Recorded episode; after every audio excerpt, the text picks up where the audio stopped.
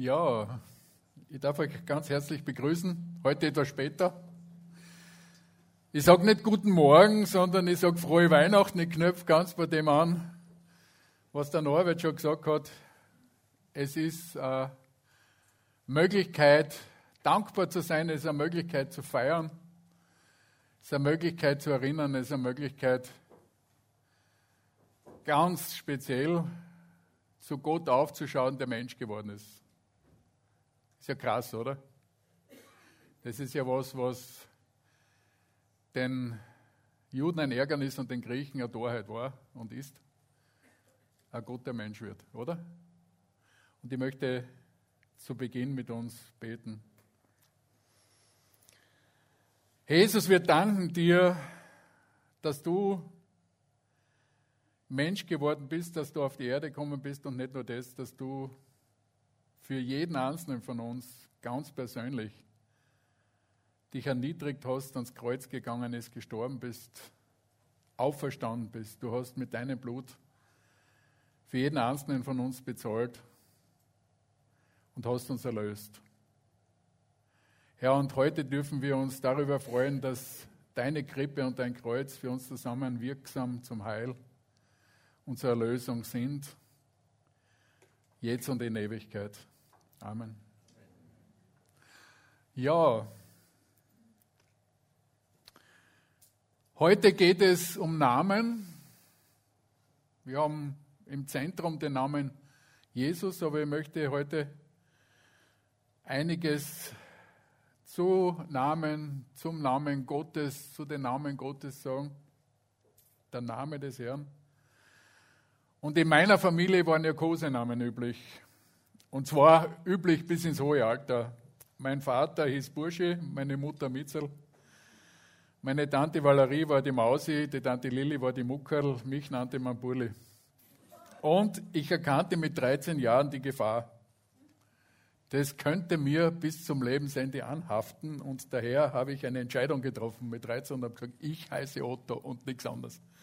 Und daher entschloss ich mich innerhalb von kurzer Zeit, dieses Projekt umzusetzen und es gelang.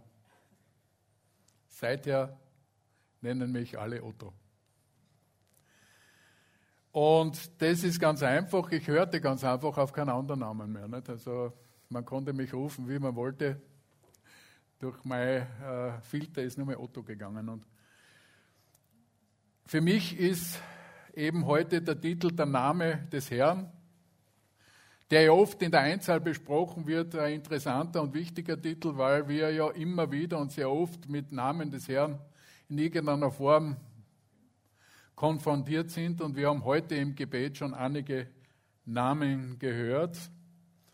Während unsere Namen eher abstrakt sind, es liegen wohl hinter den meisten Namen eine Bedeutung, aber wir verstehen sie eigentlich als abstrakte Bezeichnung einer Person wo wir nicht unbedingt dahinter denken, dass Otto der Reiche ist, nicht, oder? Otto. Ganz einfach. Vorne O zwischen zwei D und am Ende wieder eins. Von beiden Seiten gleich zu, äh, auszusprechen, äh, ist es eher ein Begriff und äh, in der Bibel sind die Namen immer wieder mit Bedeutungen verknüpft. Zum Teil sollen sie den Charakter beschreiben, zum Teil sollen sie die Mission beschreiben, die die Person hat. Und auch das als Beschreibung von Charakter und Mission sehen wir in den vielen Namen, die Gott, die als Gottes Namen da sind und der Name, der im Alten Testament am öftesten vorkommt, ist Yahweh. Es gibt da verschiedene Zugänge zur Anzahl der Namen. In dem Fall sind die hebräischen Quellen für uns die wichtigsten, weil die ja diesen Gottesnamen äh, entsprechend äh, besonders geehrt und, und, und äh, gebraucht haben. Und so steht äh, in den äh, Quellen des Tanach. Tanach ist äh, der hebräisch-jüdische Begriff für Tora, Weisung, Neviim, Propheten und Ketuvim, Schriften als Akronym TNK. Äh, eigentlich äh, die, eine wichtige Quelle, dass man ganz einfach sehen kann, dieser Name ist dort über 6800 Mal genannt, während man in der Elberfelder drei, äh, 3854 Mal Herr in Großschrift haben. Und da kommen wir auch schon dahin, dass im Alten Testament dort, wo Herr fett und in groß geschrieben ist, äh, im Hintergrund äh, Yahweh vermuten darf und in der Luther-Übersetzung 4924 Mal. Also wir sehen, und Luther hat begonnen, das, den, den Begriff Herr in Großbuchstaben ganz einfach umzusetzen. Die King James geht dem mit Lord in Kapitelchen nach. Warum gehen wir auf das so ein? Weil ein großer Respekt mit dem Namen des Herrn einhergegangen ist und auch immer wieder einhergeht. Und aus Angst, den Namen des Herrn vor allem nach den Geboten äh, missbräuchlich zu verwenden, äh, haben die Israeliten vermieden, ja sich gefürchtet, den Namen auszusprechen und haben dort dann meistens Adonai, Herr, dahinter gesetzt. Das heißt, dass man dem ausgewichen ist, Gott aufgrund seiner Heiligkeit unmittelbar mit seinem Namen zu benennen. Und doch gibt es eine Fülle von Gottesnamen, die seine Eigenschaften beschreiben sollen. Also es ist der Versuch der Annäherung an den Höchsten, der Annäherung an den Schöpfer, der Annäherung an den allmächtigen Gott so wie Elohim, Gott als mächtiger Schöpfer bezeichnet ist, wobei die Silbe El für Gott steht. Oder El Roy, der Gott, der mich sieht. Oder El Shaddai, der Gott, der Allmächtige. Yahweh Jire, der Herr, wird vorsehen. Adonai, habe ich schon gesagt, ist eine Bezeichnung für Herr und Meister. Yahweh, Rofe, Rapha oder wie man es immer ausspricht. Und wir sehen schon die Herausforderung, Herausforderung dass ja die israelitische Schrift eine äh, Konsonantenschrift war, wo die Vokale dazwischen zum Teil nur angedeutet waren und da oft die, die, die durch die Zeit die äh, Namen durcheinander geht, dass aus dem Yahweh durchaus auch ein Jehova werden konnte. Das heißt, verschiedene Namen. Yahweh Shalom, der Herr ist Frieden. Yahweh Zebaoth, der Herr, der Herrscher. Eine Fülle von Namen. Manche behaupten 72, es gibt viel mehr. Und das nur in unmittelbarer Verbindung mit der direkten Benennung. Und auch als Beschreibung für verschiedene Begegnungsmöglichkeiten, Begegnungsarten und wir sehen dann in der weiteren Folge, dass auch ganz von Anfang an schon verschiedene Personen ihre Begegnung durch eine Benennung beschrieben haben, der Herr, der mich sieht. Und so sind Gott Namen wichtig, weil sie bestimmte Verheißungen, bestimmte Einzigartigkeiten beschreiben. Und ich werde einmal sagen, ich werde eine Brücke schlagen. Diese Einzigartigkeit bist auch du und Gott ist dir auch sehr wichtig. Und wir sehen, dass Gott selbst Namen gab. Er hat selbst Namen, könnte man sagen, verordnet, Namen gegeben, Menschen benannt. Und wir sehen in 1. Mose 17,5,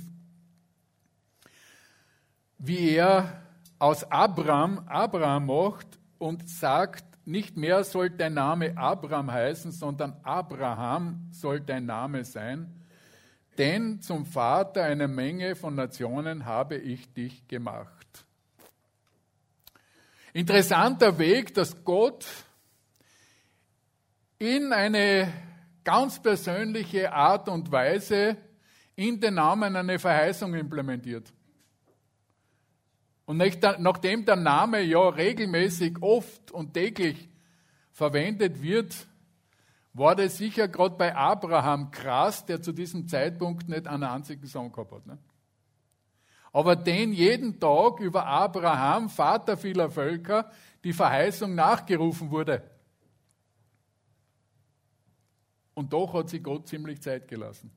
Aber wir sehen diese starke Zusage im Namen drinnen. Wir sehen diese Ermutigung, diese Ermutigung auch durch dieses lange Warten hindurch.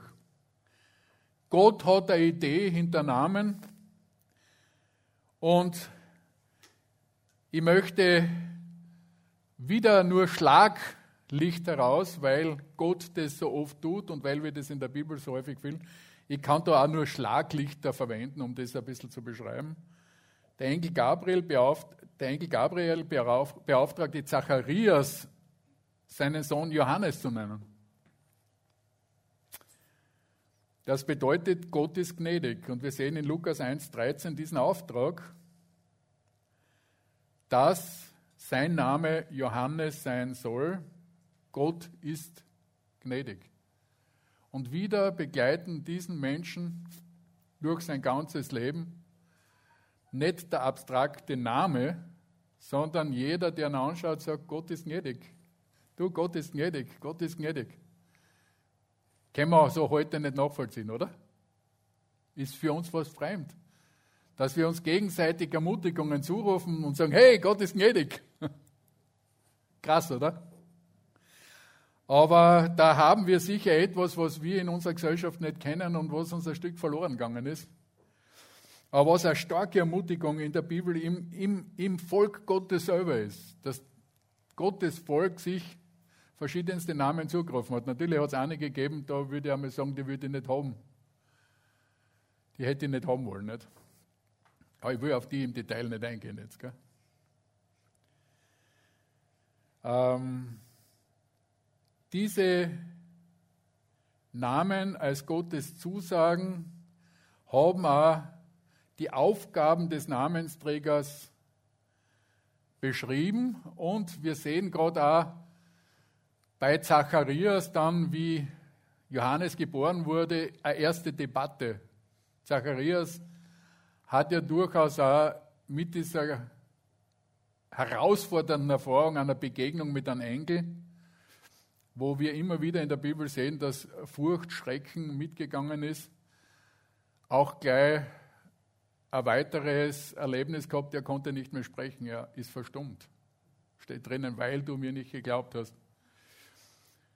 Und äh, da diese Stummheit des Zacharias bis, bis über die Geburt hinausgegangen, bis zu dem Zeitpunkt, wo die Frage des Namens des Kindes da war, denn offensichtlich war die Namensgebung da ein gesellschaftliches Ereignis, weil alle rundherum gestanden sind und gesagt haben, okay, der Bur heißt Zacharias und äh, die Mutter Elisabeth gesagt hat, nein, nein, nein, das ist Johannes und äh, das wollten die nicht so stehen lassen, nicht?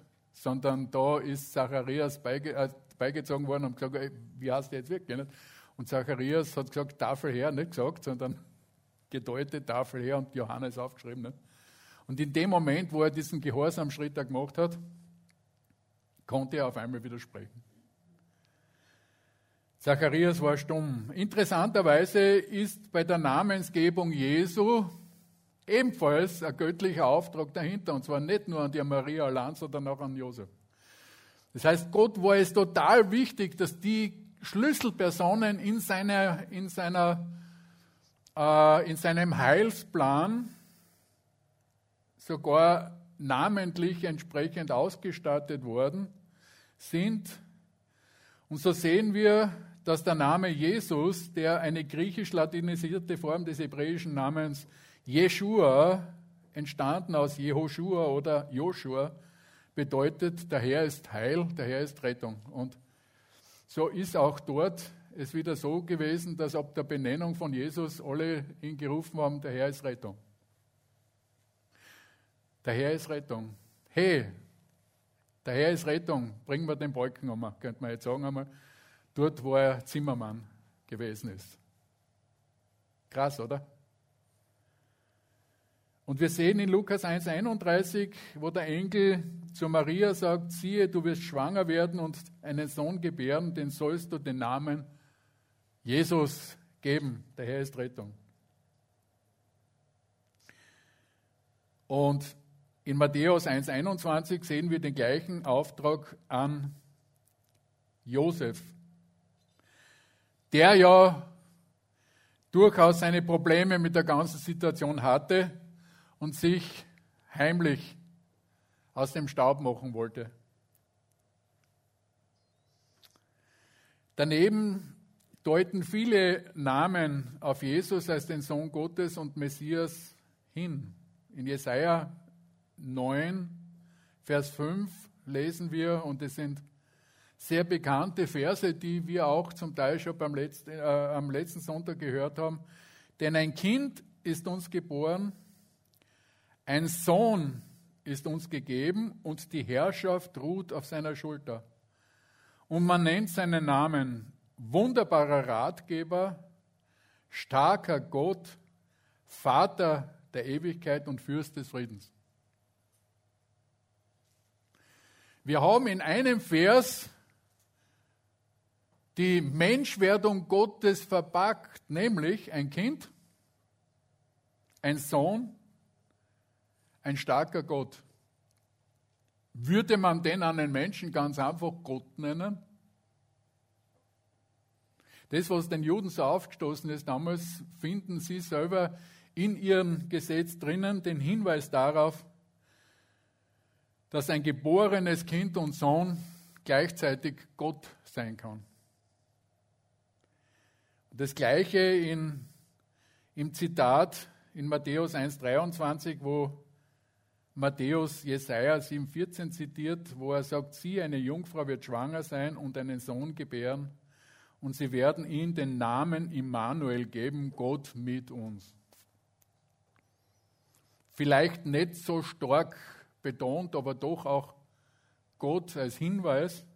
Aber so wie es der Jesaja sagt, dass dieses Kind gleichzeitig Sohn und Gottes, als dokumentierte Menschwerdung Gottes ist eine wirklich starke Aussage. Gott als Sohn und Kind, als Hinweis auf die Menschwerdung, als Ablehnung der Juden noch heute, aber auch der Muslime, die alle heute noch sagen, das ist unmöglich. Das ist, aber da drinnen sehen wir Kernbelege, im Alten Testament ahnen der Hinweise der, viele, der vielen, wo er ganz einfach als Sohn Gottes, als der Menschensohn, als der ewige und doch Mensch geworden zu finden ist. Das erfindet kein Mensch, weil das, was die Menschen erfinden, sehen wir. Gell? Die Erfindungen der Menschen, die wir in verschiedensten Orten merken und die das ganz einfach so nicht auf die Reihe kriegen. Wir sehen auch, dass in Verbindung mit dem Namen des Herrn steht, wie gehen wir mit einem Namen um, was machen wir mit dem Namen. Und da sehen wir, dass das Anrufen des Namens des Herrn eine biblisch alte Tradition ist. Man nennt ihn nicht nur so, sondern man adressiert ihn auch. Man ruft seinen Namen an wir sehen bereits ganz am Anfang nach dem Sündenfall, dass Abel Tiere geopfert hat, wo Gott dann sagt, das war ein angenehmes Opfer für ihn. Und Abel wird, ne, wird bei dem Opfer auch nicht ganz einfach nur das Tier draufgelegt haben, sondern wird sich in dem Zusammenhang auch, und ich lege das ganz einfach einmal so ein, geäußert haben und versucht haben, mit Gott zu sprechen, weil er kannte ja die Geschichte. Abel war sehr klar äh, informiert darüber, was seinen Eltern passiert ist. Weil das ist ja nicht etwas gewesen, was die ihnen verschwiegen haben, sondern bis heute und über verschiedenste, äh, auch in verschiedensten Völkerschaften äh, festgestellten Überlieferungen. Die Bibel ist nicht die einzige Überlieferung, in der es diese Entzweiung zwischen Mensch und Gott gegeben hat und die bis in die äh, Geschichten von Eingeborenen, ob das jetzt im, äh, in Ostasien ist, ob das Indianerstämme im Amazonasgebiet sind. Diese Geschichte ist bekannt. Diese Geschichte haben die einzelnen Generationen bis zur Niederschreibung immer wieder gehört und ist immer wieder erzählt worden. Es war diese Gemeinschaft mit Gott, die ist zerbrochen und der Versuch, den Namen des Herrn anzurufen, war immer wieder da. Und so sehen wir ganz detailliert im 1. Mose 13, wie Abraham den Namen des Herrn anruft. Und zwar an der Stätte des Altars steht dort in der Nähe zwischen Bethel und Ai. Es war das Anrufen des Namens des Herrn etwas, was er regelmäßig getan hat, aber es war damals schon auch an einen Ort gebunden. Das heißt, es war dieses Anrufen ein Zeichen der Verehrung, ein Zeichen des Gebets, ein Zeichen des Versuchs der Gemeinschaft, ein Zeichen des Ausstreckens nach Hilfe. Aber zum Teil ist es nicht überall gegangen dort. Gell? Und Israel hat einen ganz besonderen Ort dann gehabt im Tempel, wo das war. Und so ermutigt Gott durchs Alte Testament immer wieder hindurch Menschen seinen Namen anzurufen und bindet Verheißungen an diesen Namen und das Anrufen seines Namens. Nämlich, wir sehen in Joel 3,5 zum Beispiel, und es soll geschehen, wer den Namen des Herrn anrufen wird, soll errettet werden. Mit welchen Namen soll man anrufen? Wir haben einen Vorteil.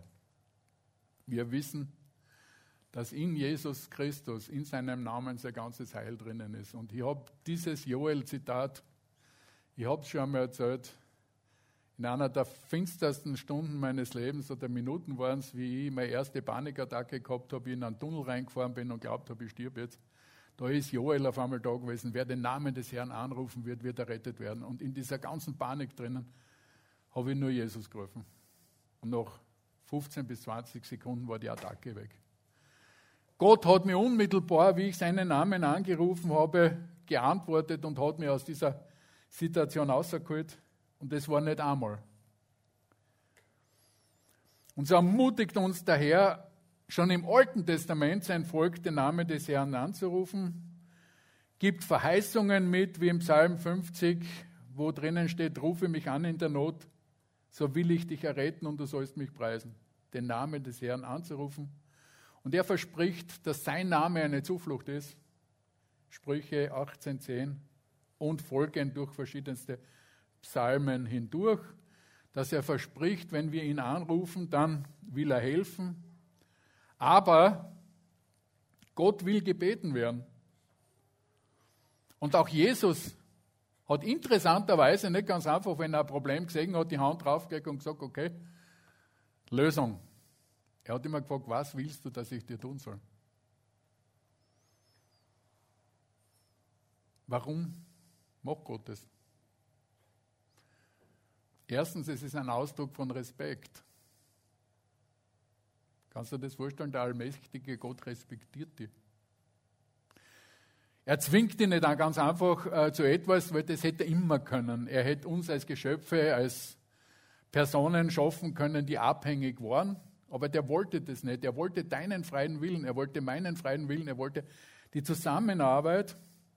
Und die Frage ist gut, weil nicht jeder will geheilt werden. Ist euch das klar? Wisst ihr das?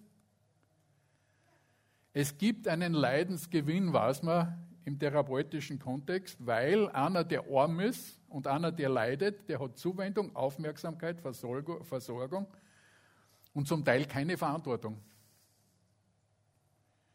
Und auf die Frage an einen Rollstuhlfahrer, ob er denn geheilt werden möchte, hat er gesagt, na bitte nicht. Da drinnen habe ich jetzt alles, was ich brauche. Die Leute schirmen mich hin und her, versorgen mich, kochen, tun, machen und ich habe alles, was ich brauche. Wenn ich da aus dem aussteigen, dann müssen die wieder um mich selber kümmern. Gell? Also es ist nicht so paradox, dass man jetzt sagt, okay, was willst du, dass ich dir tun soll? Darf ich für dich beten? Es ist eine Frage wert, zumindest im direkten Kontext. Gell? Also ich muss schon sagen, wenn wir ein Anliegen haben, für Leute zu beten, dann werden wir das selber tun. Gell? Dann werden wir es aber nicht fragen. Nicht? Wir dürfen ungefragt zum Herrn kommen. Gell? Das ist einmal unsere Sache. Nicht? Aber wenn ich zu jemandem hingehe, ist es gut, äh, das anzusprechen. Der Herr hat es auch gedacht und er hat auch gefragt, warum. So ist immer gut, dahinter äh, nachzufragen, wofür möchtest du beten. Der Name des Herrn ist nicht nur etwas, was man adressiert, sondern äh, ist auch Autorität und es gibt einen alten Ausspruch, in Gottes Namen. Oder wie es äh, auf gut steirisch heißt, in Gottes Namen. Aber Wir hören es bereit raus, in Gottes Namen machen wir das halt. Äh, da gibt es in den Lexika im deutschen Wortschatz eine interessante Erklärung dazu, wo umgangssprachlich es steht, der Ausdruck des resignierenden Nachgebens, wenn es denn sein muss und wenn es nicht anders geht. Es ist krass, wie der Mensch etwas Heiliges in der Lage ist zu verbiegen. Aus etwas Positivem eine Bürde oder ein Problem zu machen, oder? Und so sehen wir ganz einfach, dass unsere ganze Schöpfung immer wieder durchdrungen ist, dass Gottes wunderbare Idee verformt wird, dass, ich sage es ganz einfach unterm Strich, der Teufel in der Lage ist, immer wieder gute Dinge zu pervertieren, auch in dem Bereich. Aber trotz dieser Verzerrung im Namen des Herrn das hat Sinn und Autorität. Und in Kolosser 3,17 lesen wir, und alles, was ihr tut in Worten und Werken, das tut alles im Namen des Herrn. Und zwar Jesus. Im Namen des Herrn Jesus und dankt Gott dem Vater durch ihn. Da haben wir einen Ausdruck von Beziehung, da haben wir einen Ausdruck von Sinn, weil alles, was nicht im Namen des Herrn passiert, sagt die Bibel, sind tote Werke, sinnlose Opfer. Unnütz. Und das wird erst durch Jesus lebendig, hat erst Ewigkeitswert in ihm. Und so können wir etwas sagen, was man manchmal so langläufig behauptet, das letzte Hemd hat keine Taschen. Stimmt geistlich nicht weil das Wort uns sagt, dass jeder Becher Wasser im Namen Jesu gegeben nicht vergessen werden wird, sondern seinen Lohn hat. Das heißt, wir haben die Möglichkeit, im Namen des Herrn auf himmlisches Konto zu buchen. Ich sage das jetzt nicht, dass man das so aus niedrigen Motiven tut, sondern ich sage das ganz einfach als biblische Wahrheit, wo Gott versprochen hat, dass wir nicht umsonst dienen mit ihrem Sand. Er lässt sie nicht lumpen. Aber es kann auch ein Schock sein, dass ohne Jesus alle Spenden für dich sinnlos sind.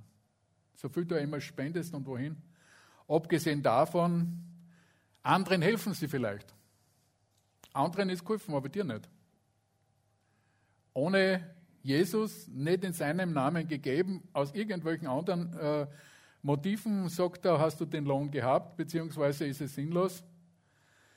Und hilft es den anderen wirklich auch vielleicht, weil wir das Problem haben, dass der Missbrauch von Spendengeld trotzdem passiert und dort oder da aus den Spenden dann Waffen werden.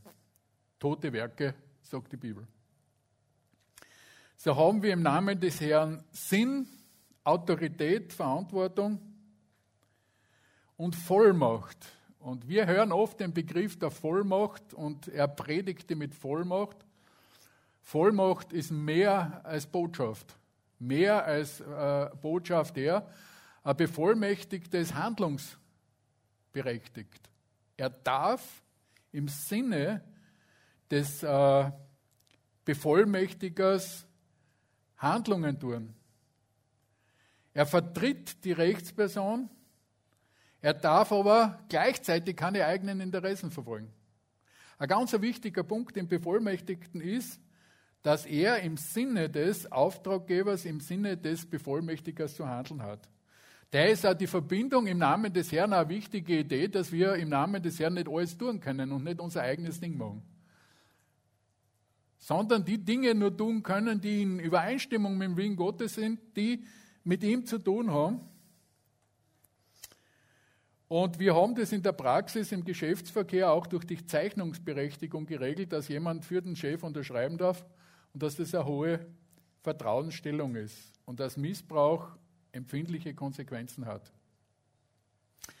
Und so steht diese Vollmacht, der Name, in Verbindung mit Gehorsam wieder.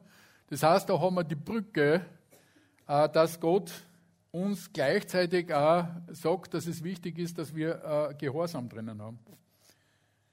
Und Gehorsam ist ja etwas, mit dem wir in unserer Gesellschaft und in unserer Zeit nicht so gern was haben wollen, weil da ähm, moderne Mensch durch Gehorsam ein bisschen beeinträchtigt wird, weil der Humanismus sagt, dass der Mensch gut ist und dass man nur, wenn er klein aufwächst, so lassen muss, sonst verbirgt man. Und wenn man ihm da vielleicht dann etwas gibt, was ihn frustriert, dann kann er beschädigt werden. Okay? Da ist der Gehorsam natürlich eine problematische Geschichte, nicht? weil da wird er ja frustriert. Nicht? Wir sehen schon aus der Praxis aus, dass das biblische Menschenbild äh, etwas klarer ist, wenn das biblische Menschenbild uns klar macht, dass der Mensch ein Rebell ist und den Ungehorsam sehr oft wählt. Äh, und da habe ich interessanterweise, wie ich das erste Mal als Soldat mit, der, mit den allgemeinen Dienstvorschriften im Paragraph 7 der ADV konfrontiert worden bin, eine sehr interessante Definition gesehen, die uns als Christen auch helfen kann, nämlich jeder Untergebene ist seinem Vorgesetzten gegenüber zu Gehorsam verpflichtet. Er hat die ihm erteilten Befehle nach besten Kräften vollständig, gewissenhaft und pünktlich auszuführen. Und jetzt kommt's. Das bloß buchstäbliche Befolgen von Befehlen ohne Rücksicht auf die ihm offenkundig zugrunde liegende Absicht genügt nicht allein zur Erfüllung der Pflicht. Also könnte fast aus der Bergpredigt sein, gell? weil wir oft gesehen haben, dass das Gesetz allein nicht in der Lage ist, auszudrücken, was hat eigentlich der Gesetzgeber damit gemeint. Was hat Gott gemeint, als er die Gebote gegeben hat? Und diese äh, Regeln der Ältesten waren in vielen Bereichen Verstöße gegen dieses Prinzip, nämlich gegen die offenkundig zugrunde liegende Absicht. Krass, oder? Aber wo ist die Brücke? Gott hat gesagt, aus eigenen Kraft können wir es nicht. Unsere alte Natur ist genau dort, die diese zugrunde liegende Absicht nicht tun will. Aber er hat gesagt, er will dir ein fleischernes Herz geben. Es ist die Herzensveränderung durch Christus, die diese Veränderung schlussendlich schafft, dass du nicht nur es buchstabieren musst, sondern dass du es aus Liebe zu ihm tun darfst, möchtest. Und wenn wir heute Ich liebe dich Herr gesungen haben, dann ist es das, worum es geht, wo es darum geht, dass wir ihm gerne gehorchen wollen. Aber dort, wo es nicht funktioniert, sagt das Wort da, dass wir, dass wir dem Fleisch sterben müssen.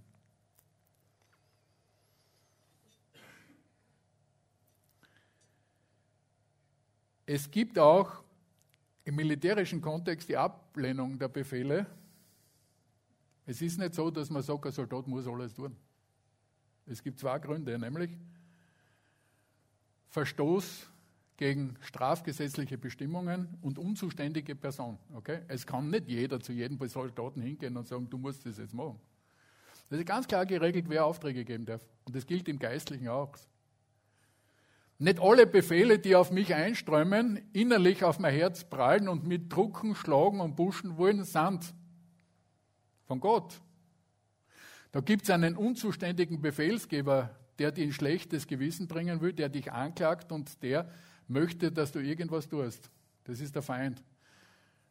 Da sagt er die Dienstvorschrift, dass wir dem widerstehen und dass wir dem nicht gehorchen sollen. Diese Aufträge sind abzulehnen. So dürfen wir den Befehlsgeber prüfen. Und so haben wir im Namen Jesu Autorität. Petrus sagt in Apostelgeschichte 4 sogar, dass die Heilung des Gelähmten dort im Namen Christi passiert ist.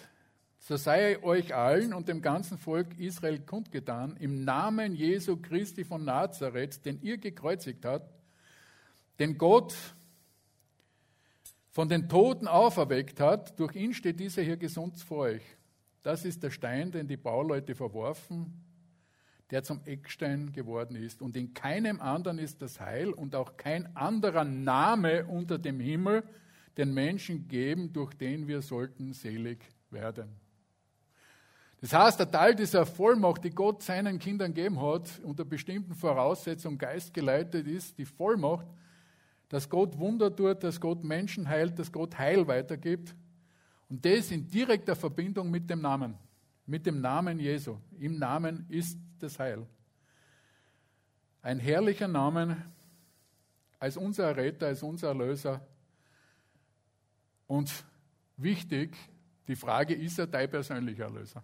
Das ist für uns immer wieder wichtig. Er ist es nicht global, weil wir gesagt haben, er will gebeten werden. Er könnte alle sofort erlösen. Aber der freie Wille steht dem gegenüber. Und da ist immer die wichtige Frage, hast du den Namen des Herrn schon angerufen? Hast du ihn schon gebeten? Er möchte gebeten werden.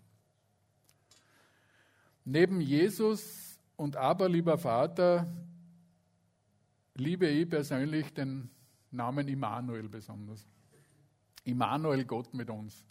Immanuel, der in Matthäus 1,23 oder Jesaja 7,14 uns so bekannt ist, als Gott mit uns diese Nähe ein Stück weit ausdrückt. Neben den Erlöser, den er ist, den wunderbaren Begleiter, den, der mit uns ist, durch uns begleitet. Und da möchte ich jetzt auch die Brücke vom Namen des Herrn kurz als Ermutigung in die, in die äh, Geschichte hineinnehmen, wo Gott uns als Mitarbeiter, als Menschen einbietet, wo er seine Liebe und Fürsorge zeigt. Und ich möchte heute ganz kurz als Streiflicht die Geschichte von Jesu Menschwerdung unter dem Aspekt Immanuel kurz anstrahlen, weil es ganz einfach so ein wunderbares Beispiel seiner Fürsorge und Begleitung ist, wo Gott uns heute noch Begleitung ganz persönlich schenken möchte, wenn wir sehen, wie er das Ganze aufbereitet, wie er Menschen einsetzt, wie er mit Menschen umgeht und wie lieb er sie hat. Und wir sehen, dass äh, ein Engel zu Zacharias äh, schickt, um den Wegbereiter einzusetzen. Er schickt einen Engel zu Maria, um sie über ihre Berufung zu informieren. Er gibt Maria einen Hinweis und gleichzeitig eingepackte Ermutigung. Derselbe Engel, dass Elisabeth schwanger ist. Und etwas ist wichtig dabei. Auch dort, wo der Engel Maria begegnet, begegnet gibt es eine Zustimmung. Der Engel informiert sie. Was sagt Maria? Ich bin die Magd des Herrn. Okay? Ein wichtiger Punkt, mir geschehe, genau, mir geschehe, wie du gesagt hast, wäre zu wenig die Magd des Herrn. Mir geschehe, wie du gesagt hast. Gell? Das heißt, äh, Maria tut was, was in dem, äh, in der Souveränität des einzelnen Menschen so wichtig ist. Sie gibt ihre vertrauensvolle Zustimmung. Und es muss uns schon klar sein, das war nicht ganz einfach so. Verlobt mit dem Josef, mit den Konsequenzen, die drauf kommt, der Stress, der da rauskommen kann. Aber sie hat gesagt, Gott wird das machen. Sie reist zu Elisabeth und bekommt bei Elisabeth die Bestätigung.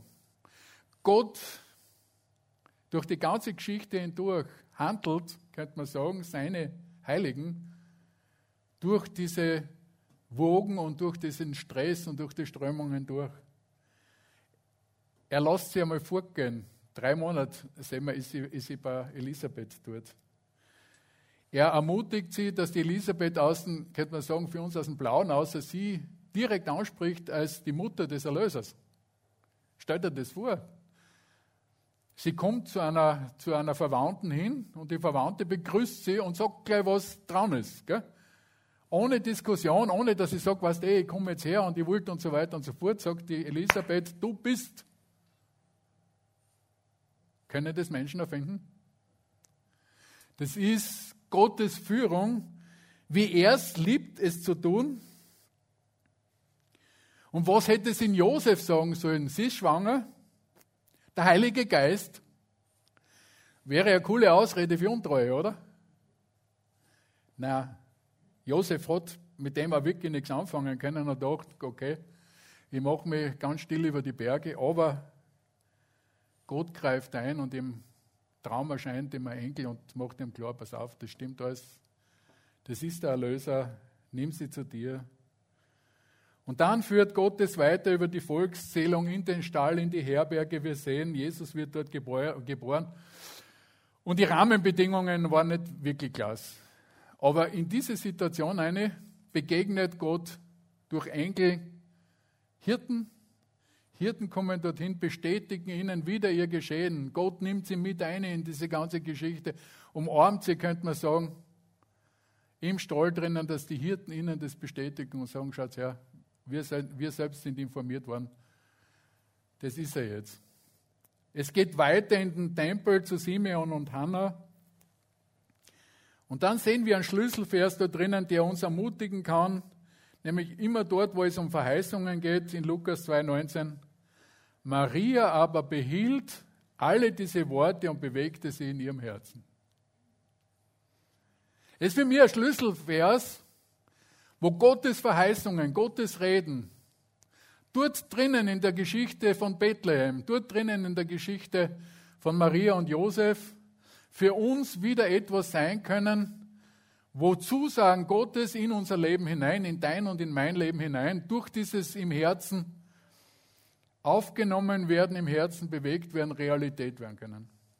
Das ist für mich eine dieser Brücken, die ich da schlagen darf, von, der, von dem Namen des Herrn über die Heilsgeschichte zurück bis in den heutigen Tag, wo Gott dir verheißen hat, dass er Immanuel ist.